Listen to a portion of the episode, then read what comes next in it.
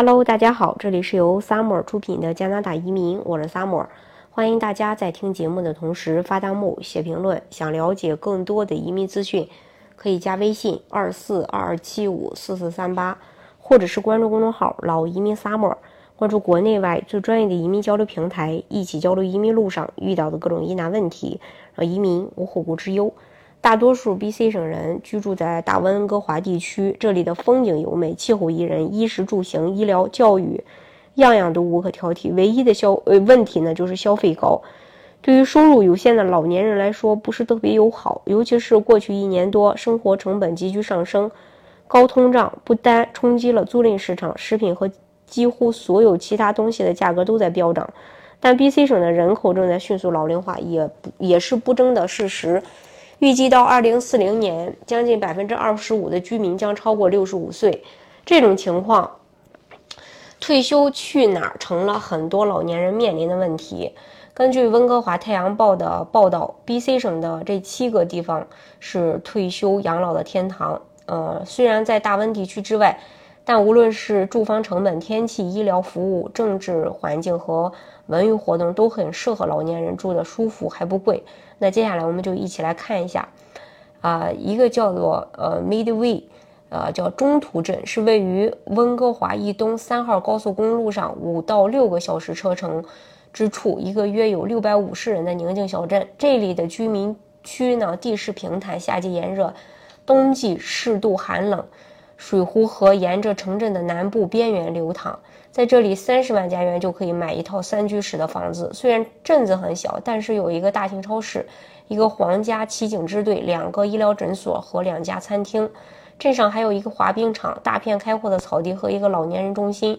向西驾车一小时可以到达，嗯，这个独具特色的沙漠小镇，嗯，叫。奥索尤斯和一些很棒的葡萄园酒庄。在政治上，该镇在省内和联邦均有新民主党代表。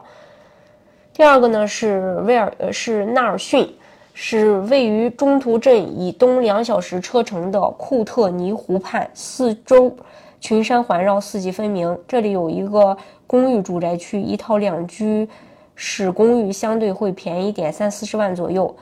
纳尔逊有一个完善的艺术社区，全年都有许多适合退休人员的活动。库特尼湖医院是西库特尼地区最大的医院之一，这里拥有一万人的城市，在省内和联邦分别有新民主党和保守党代表。再就是，呃，奎利克姆海滩，它位于温哥华岛东侧，在呃纳奈姆和这个科特尼之间。距离温哥华约三小时车程，需要乘坐轮渡。呃，然后奎利克姆海滩气候温和，冬季和夏季都没有极端天气。这里已经是一个完善的退休社区，吸引了来自加拿大各地的人们。镇上有各种以老年人为中心的项目。在政治上，嗯，这个海滩在省内和联邦都有这个 NDP 代表，还有。这个 K 斯洛，K 斯洛位于西库特尼地区，是一个相对孤立但拥有一千居民的桃花源。这里与纳尔逊有着相同的气候，但下雪更多。这个坐落在库特尼湖上的小城，夏季游客络绎不绝，深受沿着三十一 A 高速公路前往斯罗坎湖沿岸的摩托车手的欢迎。市区和大部分住房位于冲积平原上。卡斯洛拥有丰富多彩的手工艺社区，居民如果需要就医，到纳尔逊只有一小时车程。政治上，卡斯洛在省内和联邦分别有新民主党和保守党代表。呃，还有一个叫萨摩兰，听名字就是颐养天年的好地方。它位于呃 Kirona 和呃彭蒂克顿之间。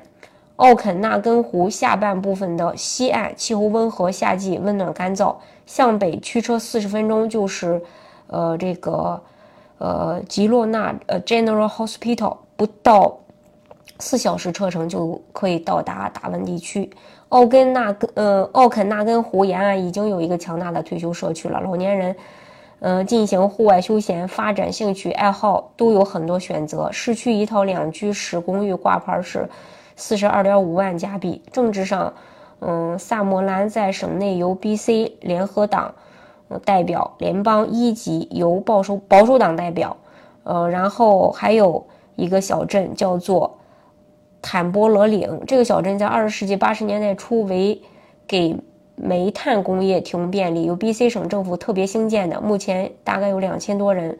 落基山脉中的落基山脉当中的，呃，坦博罗岭有很多优势。这里的地势平坦，出产化石，有一家博物馆，一个很好的诊所。冬季比较漫长，夏季凉爽舒适，白昼漫长。这里非常靠近较大的社区，犯罪率低，十分宜居，全年都有很多户外休闲活动的机会。政治上，坎伯罗岭在省内和联邦分别有 B.C 省，呃，B.C 的联合党与保守党代表。还有一个地儿叫麦肯齐，与坦波罗岭属于同一区域，位于威利斯顿湖的东岸。小镇创建1960年代后期，现在大约有居民3800人，支柱产业是木材和旅游业。冬季温和，夏季温暖，凉夜晚凉爽。听完这上面这些地区，大家有没有想要定居的这个城市呢？当然也不用太着急，大家如果对这些城市不是特别了解，然后。